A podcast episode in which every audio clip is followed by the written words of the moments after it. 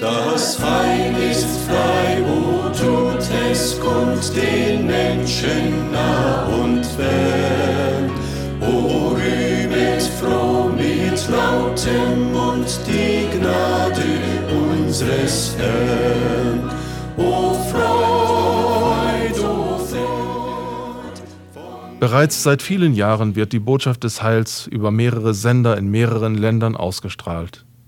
Für zahlreiche Hörer hat dieses Programm reichen Segen verbreitet und hat ihnen zur geistlichen Erbauung gedient. Wir glauben, dass dieses Programm auch heute den Zweck erfüllen wird und wollen nun betend zuhören.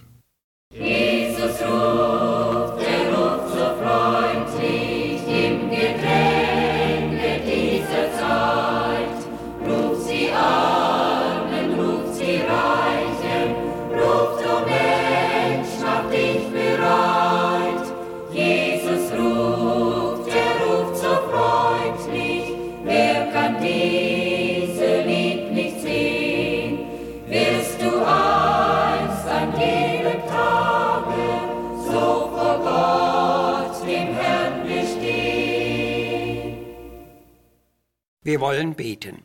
Unser geliebter Herr und Heiland, wir bitten dich heute um einen festen Glaubensstand in unserer sehr bewegten Zeit. Wir wissen, dass allein dein Wort das einzig zuverlässige Fundament des Glaubens ist. Wenn dein Wort nicht mehr soll gelten, worauf soll der Glaube ruhen? Ach, möchte doch jeder, der Christ sein will, nachdenklich vor dieser Frage stehen bleiben, denn es gibt ja so viel Zerfall in unserer Zeit, weil dein Wort nicht mehr wirklich beachtet wird. Hilf uns bitte, das zu erkennen und der geistlichen Verflachung entgegenzuwirken. Amen. Dein Wort.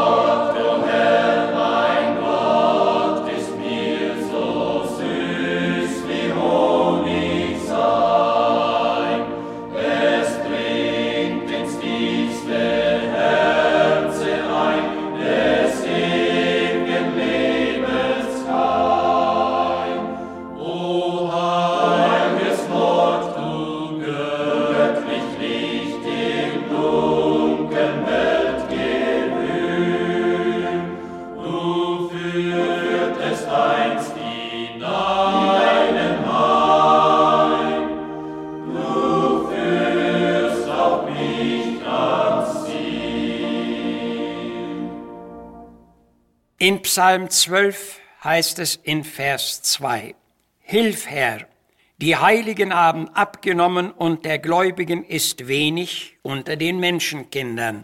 Und Paulus schreibt im zweiten Brief an Timotheus Kapitel 4 Vers 3, denn es wird eine Zeit sein, da sie die heilsame Lehre nicht leiden werden, sondern nach ihren eigenen Lüsten werden sie sich selbst Lehrer aufladen, nachdem ihnen die Ohren jücken. Wir stellen uns heute die Frage, was sagt uns die Tatsache der geistlichen Verflachung?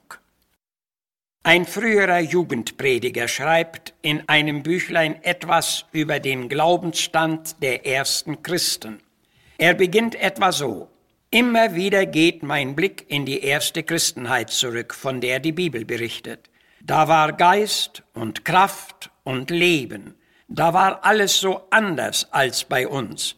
Manchmal packt mich eine riesengroße Sorge, ob wir nicht alle miteinander nur ein Theater aufführen, ob wir nicht einfach nur Christentum spielen, ob unser ganzer Christenstand nicht nur ein Schaum ist. Und dann fragt er, ist denn das Leben bei uns wirklich verändert?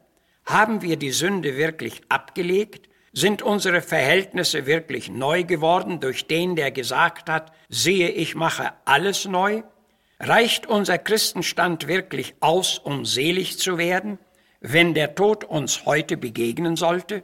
Gibt es die strahlende Gewissheit unter uns? Und so weiter.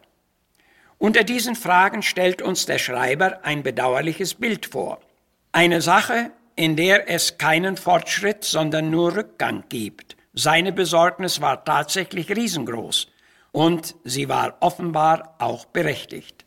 Bezieht man diese Darstellung auf unsere Zeit, so bekommt man ein sehr ähnliches Ergebnis. Der Christenstand vieler Glaubensbekenner passt nicht in den Rahmen des biblischen Lichts und der neutestamentlichen Lehre. Das eigentliche Problem ist die ausgebliebene gesunde geistliche Grundlegung und die daraus folgende Verflachung. Erst kürzlich hörte ich im Gespräch einer Person zu, die einiges aus ihrem Leben berichtete. Sie sagte unter anderem, ich war über eine Reihe von Jahren zu einer Kirche gegangen, wo alles sehr ordentlich zuging. Man sah eine demütige und ehrfürchtige Haltung unter den Menschen. Die Predigt war gut und wurde andächtig aufgenommen. Durch die zutrauliche Beziehung zueinander fühlte man sich wohl. Aber jetzt ist alles so anders geworden.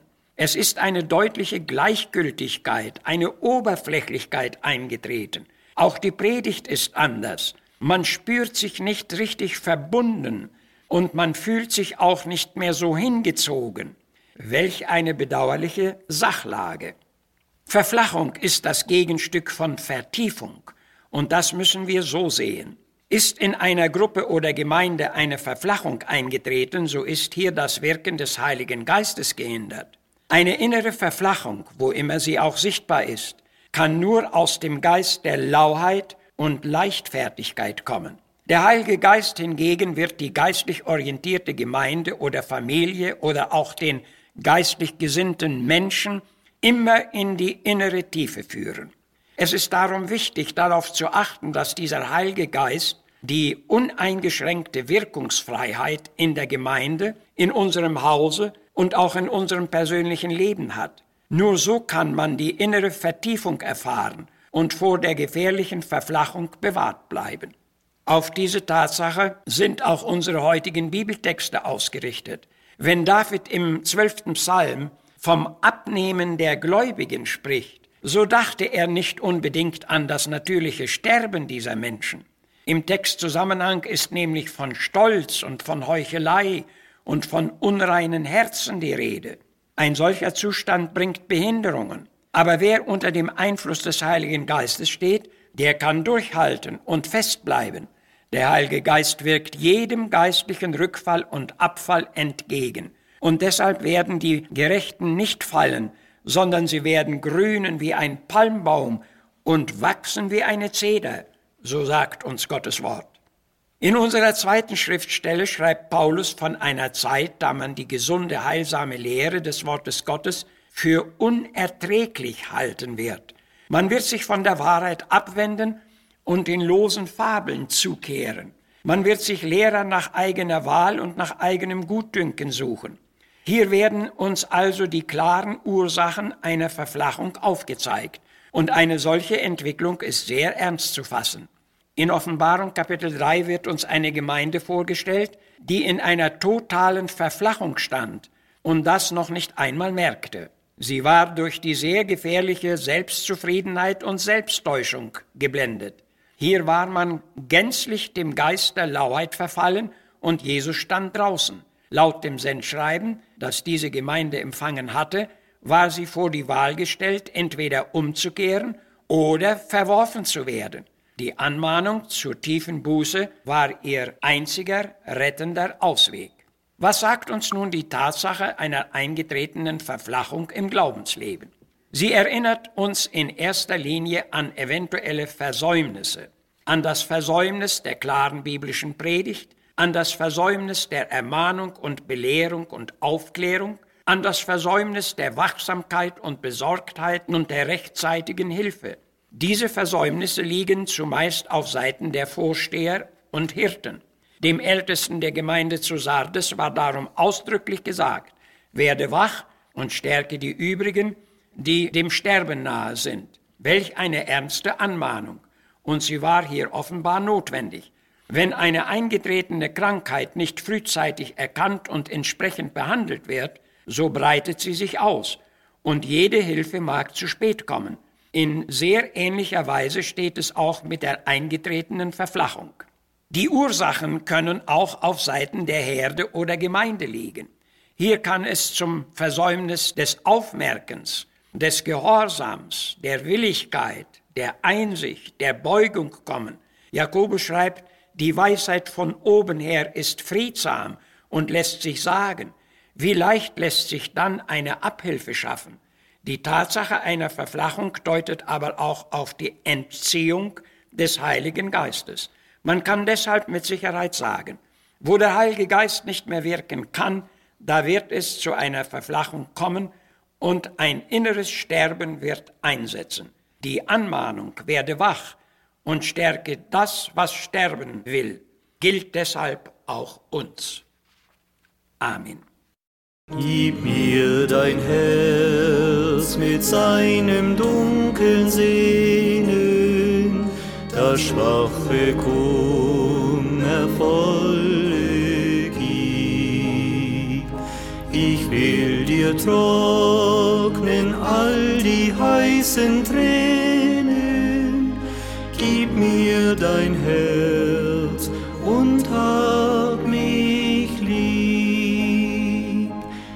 mir dein Herz mit Leid und Schmerz. Ich starb für dich, o glaub an mich. Gib mir dein Herz,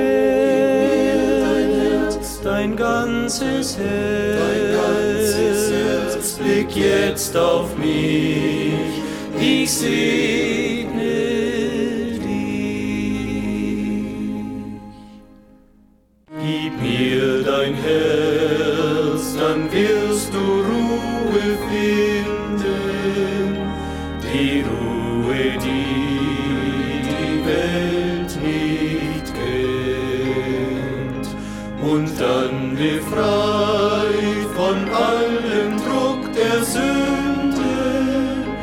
des Geistes Feuer in dir brennt. Gib mir dein Herz mit Leid und Schmerz. Ich starb für dich, o glaub an mich.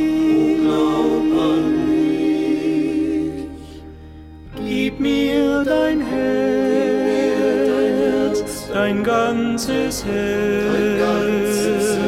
Blick jetzt auf mich, ich segne dich. Seid Täter des Worts und nicht Hörer allein, so mahnt uns die Heilige Schrift. Haben wir nun eben Gottes Wort gehört, so wollen wir es auch mit des Herrn Hilfe ausleben. Dazu verleihe Gott uns seine Hilfe. Wir würden gerne Ihre Zuschriften in Empfang nehmen. Schreiben Sie uns an Missionswerk der Gemeinde Gottes e.V. Zimmerstraße 3 32051 Herford.